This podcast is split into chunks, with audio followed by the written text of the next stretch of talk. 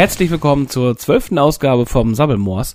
Mein heutiger Gast ist Luca, Gitarrist und Sänger und somit gleichzeitig auch Frontmann der Band Antiheld. Hallo. Hallo, hallo.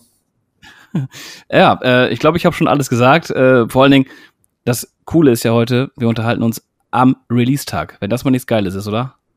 Das ist der absolute Wahnsinn. Release-Tag vom neuen Album Disturbia. Ähm, ja, wo, wo bist du gerade? Was machst du? Äh, ich bin tatsächlich äh, jetzt gerade im Proberaum angekommen, deswegen haben wir auch so ein bisschen Gas, äh, Gas geben müssen, weil halt einfach super, super viel los war. Man könnte ja, man könnte ja meinen, man lernt dazu mit der Zeit. So, dass man bei dem dritten Album irgendwann weiß, dass es eigentlich gar nicht so schlau ist, sich am Release-Tag Termine hinzulegen. Aber äh, man lernt es scheinbar doch nicht. Und ich, ich, also heute war ich tatsächlich seit heute Morgen durchgehend am Telefon, am E-Mails schreiben, am äh, Kontakt, am bei Fans bedanken und so weiter und so fort. Also die, die Hütte brennt gerade. Genau, und jetzt mache ich ah, okay. ein paar Interviews. Ah, okay, super. Äh, ja, äh, drittes Album, man sagt oftmals, das ist das Wichtigste. Seht ihr das genauso? Ich sehe das auf jeden Fall genauso, ja. Also, okay, aus welchen Gründen? Warum? Also ich glaube, weil ich das jetzt erst verstehe, ehrlich gesagt. Ähm, diesen Spruch hat man natürlich immer schon gehört, auch alle, alle sagen das immer so. Das dritte Album einer Band ist irgendwie entscheidend und man denkt selber als Musiker so, hä, warum? Ich kann doch auch mit dem ersten Album was entscheiden oder mit dem zweiten oder mit dem zehnten. Ähm, aber ich finde, dass unser drittes Album so ein bisschen Parade, Parade-Exempel ist dafür, weil es einfach ein, eine so strikte Wandlung ist von dem, was wir bisher gemacht haben und ein so, so konsequenter Bruch, ähm, auf den ich heute wahnsinnig stolz bin, wo ich mir aber gar nicht sicher bin, ob ich mir den ohne die ersten beiden Alben überhaupt getraut hätte. So. Ah, okay. Ähm, und deswegen glaube ich, braucht man manchmal diese Entwicklung auch als Band von ein, zwei Alben, um überhaupt irgendwo mal anzukommen, wo man weiß, so hier möchte ich äh, den Weg weitergehen. Und deswegen ist das mhm. dritte Album auch so zeitlich, ja. Ich meine, wenn, wenn man jetzt mal davon ausgeht, irgendwie ein Album kommt immer so alle anderthalb Jahre oder alle zwei Jahre oder irgendwie sowas mit den Touren dazwischen. Ähm, da hat man beim dritten Album halt auch irgendwie schon sechs Jahre Band gemacht. Und äh, spätestens zu diesem Zeitpunkt kennt man seine Jungs in- und auswendig und äh, einfach alles in- und auswendig, was, was diese Band umgibt. Und dann ähm, arbeitet man beim dritten Album, glaube ich, ganz anders als davor. Mhm, okay. Ja, bevor wir zu den, zu den neuen Songs kommen und auch zum neuen Album ein bisschen tiefer äh, drauf eingehen, ähm, würde ich gerne mal ein bisschen zurückblicken. Das heißt, seit 2014 macht ihr Musik, oder? Zusammen? Genau. Also wir hatten noch so. Also als, als Anti-Held quasi. Genau, September 2014. Ähm, da war so, äh, am, am habe ich, hab ich jetzt vor kurzem was gesehen, am 11. September 2014 wurde die Anti-Held Facebook-Seite angemeldet. Ah, okay. genau, also das, war so, das war so der, der offizielle Startpunkt, genau. Ja, das Datum vergisst man dann auch nicht so äh, schnell, glaube ich. Ähm, ja, ja. Äh, ja äh, wie, wie, wie kam es wie kam's zum, zum, zur Bandgründung? Wie seid ihr entstanden? Woher, woher kennt ihr euch und so weiter? Ah, das ist eigentlich äh, lustig. Die, die Geschichte habe ich tatsächlich schon eine Weile weil er eigentlich nicht mehr erzählt. Ähm, los ging das Ganze eigentlich so mit mir als äh, kleinem Singer-Songwriter, der immer schon in Bands gespielt hat, immer schon eine Punkband mal hatte, mal eine Metalband hatte, mal so alles, was man so, alles, was man so in der Pubertät durchmacht. Ähm, ey, ich bin gerade am Rechner von Matze und der hat hier einfach seine Töne an. Das macht mich auch irre und ich weiß nicht, wie man die ausmacht. Egal. Ähm, ja, auf jeden Fall, genau, so ging das Ganze los. Ich habe hab immer schon in Bands gespielt, habe irgendwann angefangen, so ein bisschen äh, Singer-Songwriter-Zeug zu machen. Bin dann relativ schnell tatsächlich entdeckt worden noch auf eine sehr, äh, aus heutiger Sicht, oldschoolige Art und Weise ähm, über einen YouTube-Song, den ich damals hochgeladen habe. Den habe ich für meine damalige Ex-Freundin, also für meine heutige Ex-Freundin, damalige Freundin, habe ich den damals geschrieben und einfach mal hochgeladen und dann haben den plötzlich ganz, ganz viele Menschen gehört von heute auf morgen.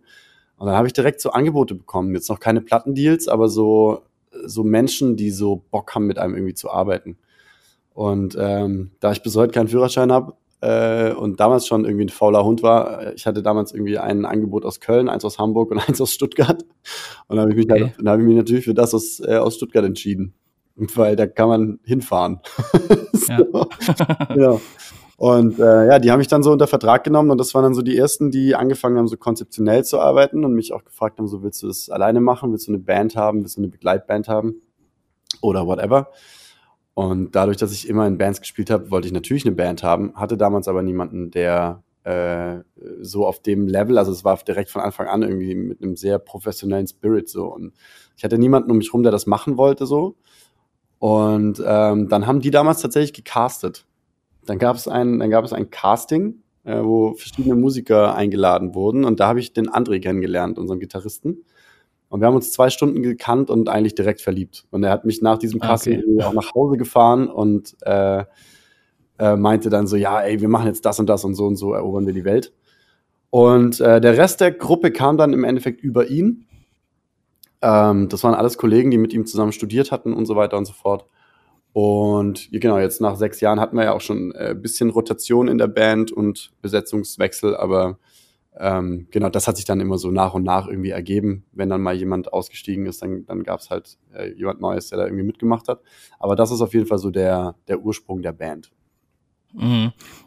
Wie seid ihr dann letzten Endes auf den Bandnamen gekommen? Ich meine, die Frage fällt natürlich wahrscheinlich sehr oft, aber sehr ja, interessant mal zu hören. Ja, ich, also ich weiß gar nicht, ob es so interessant ist, weil, weil, die, weil die äh, Geschichte ist eigentlich relativ, relativ unromantisch. Es war tatsächlich so, dass wir uns ähm, zwei Tage lang eingeschlossen haben und äh, zwei Tage lang irgendwie auf riesige Papiere, die wir in der ganzen Wohnung aufgehangen hatten, äh, lauter Dinge geschrieben haben, die uns als Typen irgendwie ausmachen, die uns im Kollektiv ausmachen, unsere Stärken und Schwächen und so weiter und alles, wofür wir irgendwie stehen wollen, so aufgeschrieben haben. Und äh, dann ist relativ schnell der Begriff Antiheld gefallen. Und dann war uns das aber irgendwie noch so ein bisschen zu platt. Und wir dachten so, ja, das ist irgendwie so, ja, irgendwie zu einfach. Und wir hatten dann andere Ideen, die irgendwie für diesen Begriff Antiheld gestanden wären, ähm, die wir dann im ersten Moment cooler fanden. Aber je länger wir uns damit befasst haben, desto eher kamen wir dann zu der Entscheidung, dass wir gesagt haben, so, nee, so ein Bandname, der muss einfach knallen irgendwie. Und äh, Antiheld knallt halt und das konnte sich auch jeder sofort merken die Band hat eine irre schnelle Entwicklung gemacht, äh, irgendwie von 0 auf 100, wo ich mir auch sicher bin, dass da ein, ein, Teil davon auf jeden Fall auf den Bandnamen auch mit zurückzuführen ist. Ähm, und ja, heute, heute so nach, nach äh, sechs, sieben Jahren macht man sich da dann irgendwie auch keinen Kopf mehr. Also ich weiß jetzt auch nicht, ob die Toten Hosen ihren Bandnamen geil finden, aber es spielt irgendwie auch keine Rolle mehr. nee, das, das Thema hatten wir auch schon ein paar Mal. Also ich glaube auch nicht, dass die äh, den Namen nochmal zwingend ändern wollen würden. Aber ob er jetzt so geil ist, weiß auch keiner, ne? Nee, also wenn man ehrlich ist, ist der Name eigentlich komplett bescheuert. Ja. Und äh, vor mir hängt gerade ein, ein riesiger Anti-Held-Banner und wenn ich, ich muss ehrlich sagen, wenn ich auf den so drauf gucke, ich habe dazu gar keine Emotionen mehr, weil das einfach so, das ist so, das, das bin halt so ich. Also ja. äh, ich meine, ich heiße auch Luca, da habe ich auch noch nie drüber nachgedacht, ob ich anders heißen will. so. Nee, nee, genau. Aber äh, da lag die Entscheidung ja auch nicht bei dir, wenn man so will. Ja, das, das stimmt, das stimmt. Aber die Entscheidung ist jetzt irgendwie so gefestigt und schon so lange her, dass ich mir da ja. äh, gar, kein, gar keinen Kopf mehr mache, ehrlich gesagt. Ja. Da habt ihr, ähm, ich glaube, drei Jahre ungefähr, ähm, ich glaube, viel live gespielt. Habe ich jetzt äh, natürlich bei dem schönen, ähm, schönen Internet bei Wikipedia gelesen. Ähm, und dann kam 2017 das erste Album. Ähm, erstes Album und direkt in die Charts. Also besser kann es ja eigentlich gar nicht laufen dann, oder? Ja, das war tatsächlich verrückt. Also vor allem ist es nicht nur erstes Album direkt in die, äh, in die Charts, sondern es war halt noch so, dass wir davor ja tatsächlich eine Straßenband waren. Also wir, wir haben mit, mit Kontrabass, Akkordeon und äh, Akustikgitarren irgendwie hier in Stuttgart auf der Königstraße gespielt und dann irgendwann so Straßentouren durchs ganze Land und durch Österreich und die Schweiz gemacht und so und überall in den Fußgängerzonen gespielt, weil wir einfach noch zu klein waren. So, uns wollte niemand hören. Wir, wir haben immer versucht, irgendwie auf Tour zu fahren oder uns irgendwie mal, da hatte man auch noch keine Booking-Agentur und noch kein Management und noch keine Plattenfirma und gar nichts. Und da hat man immer versucht, so halt irgendwo mal Fuß zu fassen. Und das ist aber einfach irre schwer. Ja, wenn man so nichts vorzuweisen hat, dann äh, ist es irre schwer, irgendwo reinzukommen. Und wir haben dann irgendwann gesagt, so, ey, so, äh, vulgär gesagt, fickt euch alle, wir machen das jetzt halt einfach irgendwie. Und dann haben wir Straßenmusik gemacht und haben dann lustigerweise irgendwie so eine Selfmade EP, die, wo wir noch gar keinen Plan hatten, die haben wir dann auf der Straße irgendwie mal kurz 5000 Mal verkauft. Und ähm, oh, okay. da sind dann die Plattenfirmen hellhörig geworden und dementsprechend kam dann lustigerweise auch direkt ein, ein mega dicker Major-Deal zustande mit Pro7 Fernsehkampagne und ja, so wie du sagst, halt dann direkt in die Charts. Also ich habe noch nie ein Album veröffentlicht. Bisher also wie es jetzt mit dem passiert, weiß ich nicht. Wahrscheinlich wird es bei Disturbia ein bisschen schwerer. Aber es ist auch lustig, das einfach sagen zu können. Ich habe bisher noch nie ein Album veröffentlicht, was nicht in den Charts war. Ja, das ist ja auch eigentlich eine tolle Sache. Ja, ähm, äh, zumal dann, zumal dann Goldener Schuss ähm, äh, auf Platz 63 eingestiegen oder eine Woche in den Charts war, genau. Mhm. Und ähm, da war ja schon der nächste, also wieder mal riesiger Schritt. Also eigentlich seid ihr ja, hat's einmal Knall gemacht und ihr wart irgendwie da. und dann habt ihr ja wieder den Sprung zu A Rising Empire gemacht. Wie, wie lief das ab? Ähm, das lief eigentlich, eigentlich so ab, dass wir bei dem, bei dem ersten Album, man muss sich das wirklich so vorstellen, das ist einfach eine junge Band, die viel auf der Straße spielt und eigentlich nicht so richtig einen Plan hat von irgendwas, auch nicht vom Musikbusiness oder, oder sonst irgendwas. Und man macht halt einfach mal irgendwie. Und dann kommt so der erste Plattenvertrag und man wird auch direkt so mit Geld überschüttet. Das muss man einfach sagen. Also so war das einfach. Man wird äh, direkt mit einem Star-Produzenten für vier Wochen nach Spanien geschickt, um, um ein Album aufzunehmen und alles wird bezahlt und ähm, man lebt irgendwie so von heute auf morgen diesen, diesen, diesen Popstar-Traum irgendwie und ähm, reflektiert da, glaube ich, gar nicht so viel. Man kann, das geht gar nicht. Das geht alles viel zu schnell und dann, dann spielt man plötzlich vor 10.000 Leuten und dann äh, spielt man plötzlich das zweite Mal vor 10.000 Leuten und dann spielt man plötzlich gefühlt irgendwie jedes zweite Wochenende vor so vielen Menschen und das ist einfach irre gewesen und ähm, alles um uns rum hat einfach perfekt äh, harmoniert und funktioniert. Und ähm, nachdem das dann irgendwie mal so ein bisschen abgeklungen war, hat man dann schon angefangen, so diese Zeit zu reflektieren. Und ich kam dann auch für mich als Songwriter irgendwann auch zu dem Punkt, dass ich natürlich sehr, sehr dankbar war für alles, was da passiert ist und auch bis heute davon nichts bereue. Aber selber einfach auf musikalischer Ebene gemerkt habe, dass das nicht meins ist. Ähm, weil es war damals doch noch sehr poppig, es war sehr auf Radio äh, geschrieben und ähm, der Erfolg hat uns ja irgendwie auch recht gegeben. Also es war ja irgendwie schon okay, aber es war einfach nicht das, was ich machen wollte. Ich bin einfach so ein kleiner, kleiner linksautonomer äh, Wannabe-Punk aus dem Jugendhaus. So und ja. ähm, das war einfach irgendwie schwierig, dann sich damit so zu identifizieren. Und dann habe ich das Goldene Schuss-Album geschrieben, wo die Plattenfirma dann damals relativ schnell gesagt hat, okay, das wollen wir nicht. So, wir wollen kein, wir wollen kein Rockalbum machen. Entweder wir machen nochmal so ein Pop-Album oder wir machen gar keins. Und, oh, okay. ähm, dann haben wir gesagt, okay, dann machen wir gar keins. Und ähm, das war ganz gut. Dadurch waren wir dann auch vertragsfrei. Also wir waren dann da auch von sämtlichen Rechten und Pflichten irgendwie entbunden und konnten machen, was wir wollten. Und dann haben wir das Goldene Schussalbum äh, schon angefangen zu schreiben, noch bevor es einen Plattendeal gab. Und ähm, genau, A Rising Empire hat dann einfach auch perfekt gematcht. Ich kenne den Robin von A Rising Empire halt auch schon, schon länger, als wir dort unter Vertrag sind. Und ähm, der fand das ganze Ding irgendwie schon immer geil und ich habe ihn damals angerufen, habe gemeint so, ey Digga, ich bin vertragsfrei. ich schreibe ein Album. Ähm, ihr könnt mich haben. Ihr könnt mich, ihr, ihr, könnt uns, ihr könnt uns haben. Ja, genau. Und der war dann auch tatsächlich direkt Feuer und Flamme, war, ist irgendwie direkt losgefahren, ist zur Tankstelle, hat ein Sixer Bier geholt und saß gefühlt zwei Stunden später bei mir in meiner kleinen Minibude in Stuttgart. Und wir haben die Demos angehört und er hat einfach direkt gesagt, okay, ihr kriegt morgen einen Vertrag. So. Und ähm, ungefähr so ist es dann auch gelaufen, tatsächlich. Ja, äh, also wenn wir jetzt 2000 über oder von 2017 bis zu 2021 denken, dann ähm, erste Album Platz 86, dann 63, dann müsste jetzt ja Platz 40 da sein. Wärst du damit einverstanden? Ähm, ja, auf jeden Fall. Ich wäre, glaube ich, also bei diesem, also mal ganz ehrlich, eigentlich gebe ich auf, eigentlich gebe ich auf die Charts äh, einen Scheiß so, weil es ist, hm. also Punkt eins, wer verkauft denn heute noch, äh, heute noch irgendwie CDs? Wer kauft denn heute noch CDs? Ich habe nicht mal zu Hause mehr irgendein Medium, um eine CD abzuspielen. Also, ähm, ja, keine Ahnung, wie, wie aussagekräftig das noch ist. Und wenn ich dann irgendwie von der, von der Plattenfirma erfahre, dass, dass Casper äh, irgendwie mal mit 500 verkauften Einheiten, weil er einfach in dem richtigen Moment das gemacht hat, mit 500 verkauften Einheiten auf Platz 1 war, dann ist schon die Frage irgendwie, was man, was man auf irgendwelche Charts geben kann. Aber tatsächlich würde ich mich natürlich über jede Chartplatzierung freuen. Also das ist, ähm, das soll jetzt auch gar nicht so, gar nicht so ablehnend klingen. Ich halte es aber tatsächlich für fast relativ ausgeschlossen mit, die, mit der Mucke, die Disturbia jetzt halt mit sich bringt. Weil es einfach doch ja, okay. zu, zu Szene, zu hart, zu kantig, ähm, zu depressiv an vielen Stellen ist und nicht, nicht so die einfach wegkonsumierbare Kost. Ja, ja, äh, wo wir schon dabei sind, Disturbia. Warum der Albumtitel? Das ist ja das Erste, was mir äh, aufgefallen ist.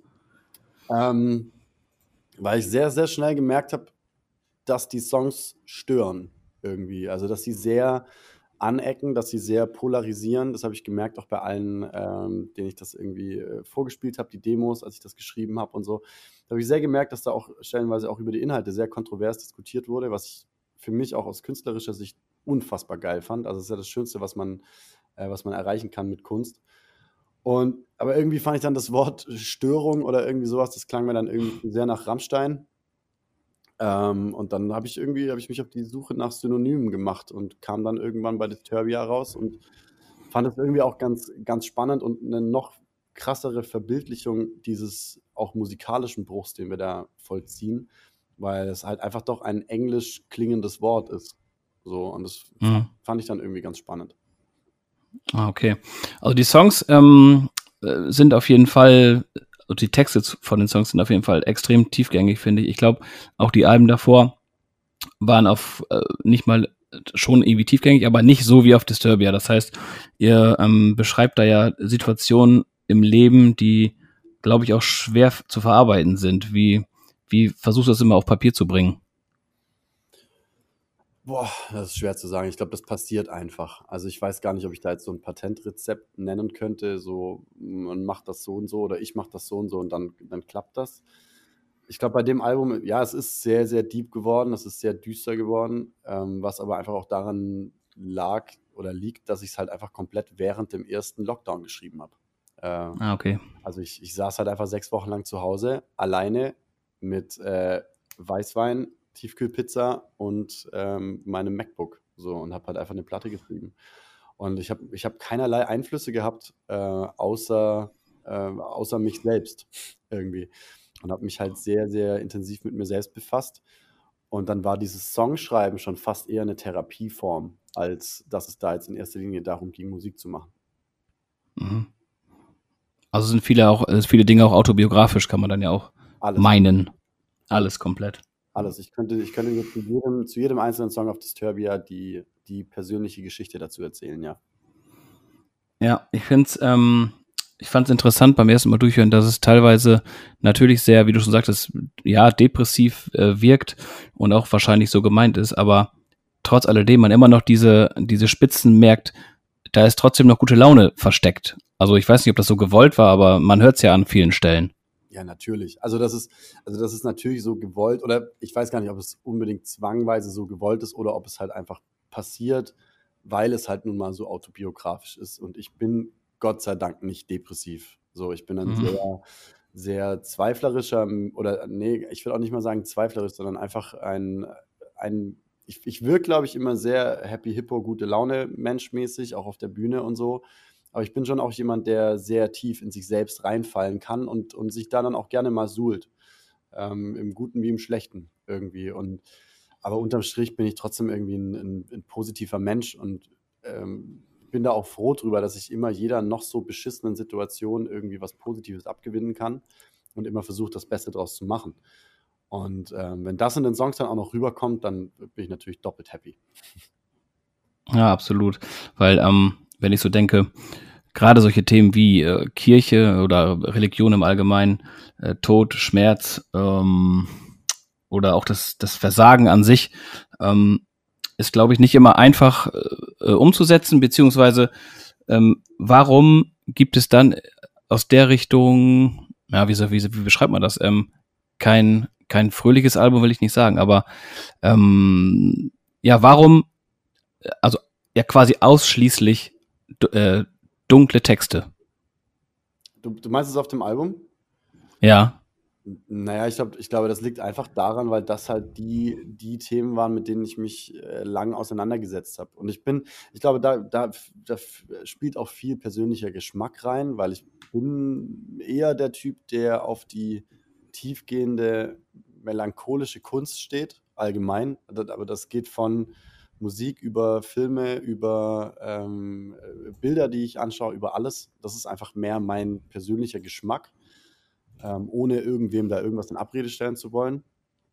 Aber gerade jetzt irgendwie, also wir waren, wir waren einfach in einem, wir waren in einem Lockdown und ähm, mhm. wir waren das erste Mal irgendwie isoliert von allem, was einem lieb und teuer ist. Und äh, ich war Ende 2019 am absoluten Höhepunkt meiner Karriere und habe Konzerte gespielt in Stuttgart vor knapp 3000 Menschen und ausverkaufte Touren gespielt durch, durch Deutschland und es war irgendwie alles richtig großartig und von einem Moment auf den anderen wird einem alles weggezogen.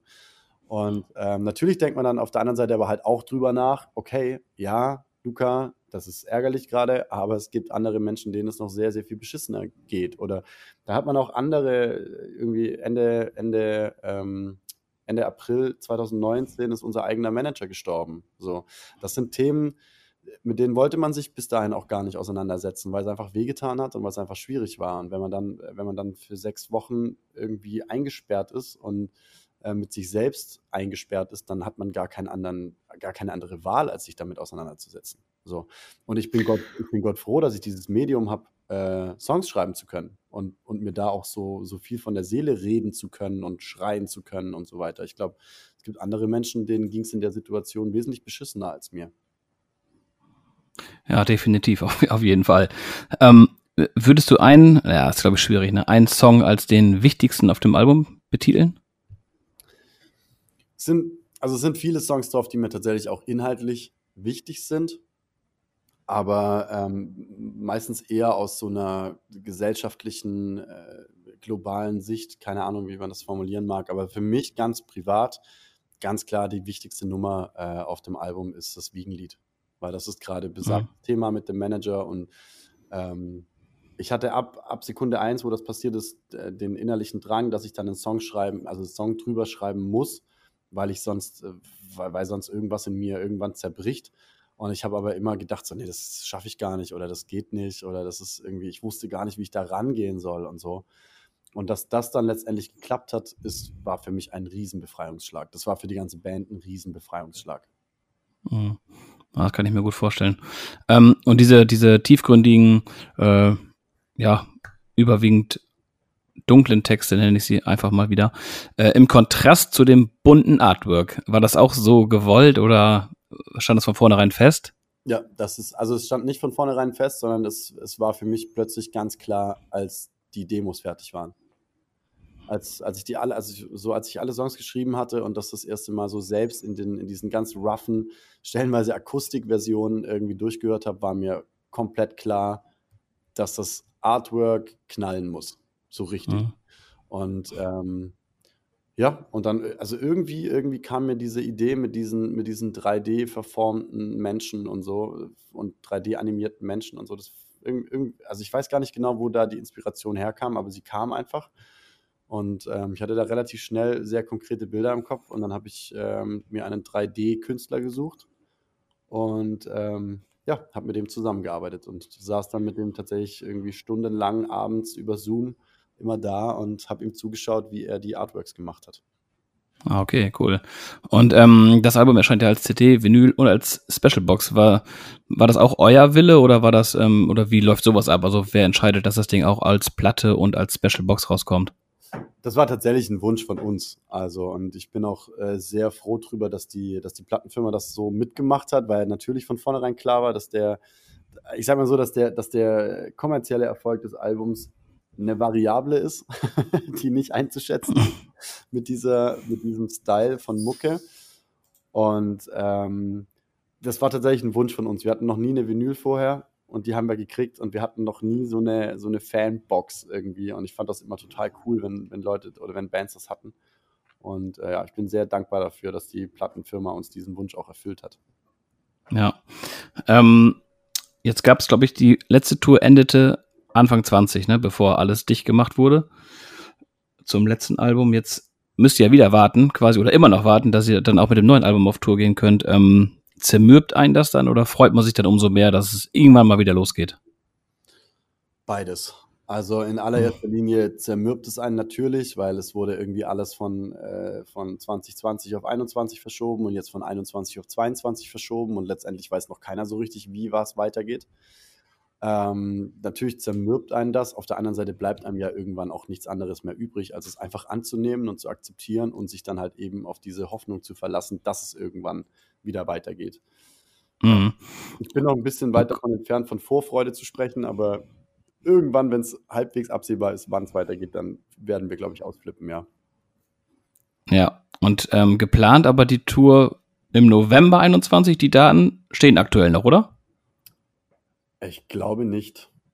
Ach, stehen auch schon nicht mehr. Ach so, das war jetzt mein Stand. Nee, ich, ich glaube, ah, ey, ganz ehrlich, ich habe ich hab sämtliches, hab sämtliches Zeitgefühl verloren. Ich kapiere es überhaupt nicht mehr, wann was ist. Äh, es war davon abgesehen noch nie so meine Stärke, ehrlich gesagt. Ich bin immer ganz froh, wenn, wenn der Tourbus morgens kommt und mich abholt, weil ich irgendwie nie so richtig weiß, wann wir wohin fahren.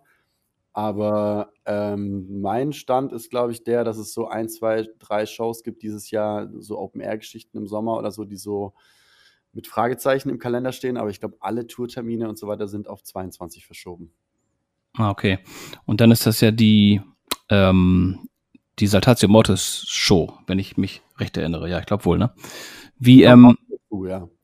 Die kommt auch noch mit dazu, richtig. Wie, ähm, wie läuft sowas ab? Werdet ihr angefragt oder regelt das ähm, das Label äh, äh, oder fragt euch, mit wem ihr spielen wollt oder ob ihr Lust habt, äh, Support zu spielen? Wie läuft sowas ab?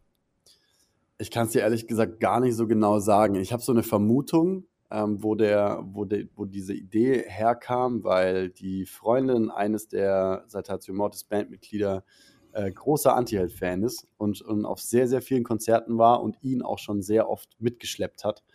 Und ähm, er mich tatsächlich mal nach irgendeinem Konzert angequatscht hat und äh, gemeint hat, dass er das irgendwie total mega findet und live und so. Und ähm, genau, deswegen glaube ich, glaube ich, dass die, dass die Ursprungsidee, dass die Jungs uns mitnehmen auf Tour, wahrscheinlich aus der Ecke kommt. Aber letztendlich hundertprozentig wissen äh, tue ich es nicht. Das werden wir dann auf Tour, denke ich, rausfinden, wenn wir uns dann richtig kennenlernen und Bierchen trinken und quatschen. Aber für uns war das in erster Linie mal so, dass wir eine Mail bekommen haben von, vom Management und dann hieß es, so wollt ihr das machen. Und dann haben wir natürlich mhm. keine, keine zwei Sekunden überlegt. Nee, klar. Ähm, ja, wie gesagt, Disturbia kommt heute raus. Wie sehen die nächsten Tage und Wochen jetzt bei euch aus? Weil Corona ist ja leider immer noch da. Ähm, naja, tatsächlich so digital alles wegarbeiten, was geht viel Social Media Arbeit, äh, tatsächlich noch relativ viele Interviews. Ähm, ja, also ich, ich versuche auch irgendwie so persönlich und direkt wie möglich auch auf die Fans einzugehen und denen irgendwie auch so das Gefühl zu geben, dass diese ganze Liebe, die sie uns da gerade entgegenbringen, dass die irgendwie auch wirklich ankommt und da so ein bisschen was zurückzugeben. Ähm, dann wollen wir nächste Woche Freitag einen äh, Disturbia Livestream aus dem Proberaum machen, wo wir so ein bisschen äh, Mucke machen mal wieder. Äh, so Sachen. So Sachen gibt es. Ah, super. Genau, wir haben, wir haben einige, einige sehr, sehr spannende Projekte jetzt für die direkt nächste Zukunft, die wir jetzt anfangen zu bearbeiten. Ja, klingt nach einem äh, vernünftigen Plan. Äh, dann bedanke ich mich erstmal. Ich wäre mit meinen Fragen soweit durch. Ja, Willst du noch irgendwas loswerden an die, an die TAF-Leser? Ey, wir freuen uns über alles, was da gerade passiert. Und äh, falls jemand Bock hat auf das Album, und man soll sich, ich glaube, man soll sich nicht so, so abschrecken lassen. Es macht schon auch, es macht schon auch Bock zu hören. Es hat schon auch echt eine gute Energie und man kann sich schon auch im, im Auto einfach das Hirn wegbrezeln, ohne dass man sofort den Drang hat, gegen den Brückenpfeiler zu fahren. Also äh, ähm, es, ist, es ist tiefgängig, es ist düster, aber es ist jetzt nicht schwerwiegend depressiv, würde ich jetzt mal behaupten. Und äh, ja, wenn, wenn so handgemachte Rockmucke irgendwie nochmal so einen kleinen Aufschwung erlebt in dieser Welt, dann wäre ich sehr, sehr glücklich. Und wenn wir unseren Teil dazu beitragen dürfen, dann umso glücklicher. Vielen, vielen Dank. Dann hoffentlich sieht man sich dann im nächsten Jahr auf der Bühne. Ja, sehr gerne. Ey. Sag mal Bescheid, wenn du irgendwo kommen willst zur Show. Schreib uns mal ein Instagram oder so, dann setzen wir dich auf die Gästeliste natürlich. Super, vielen, vielen Dank und ähm, ja, danke für die Zeit. Alright, gerne. Ciao. Mein Lieber, mach's gut. Ciao.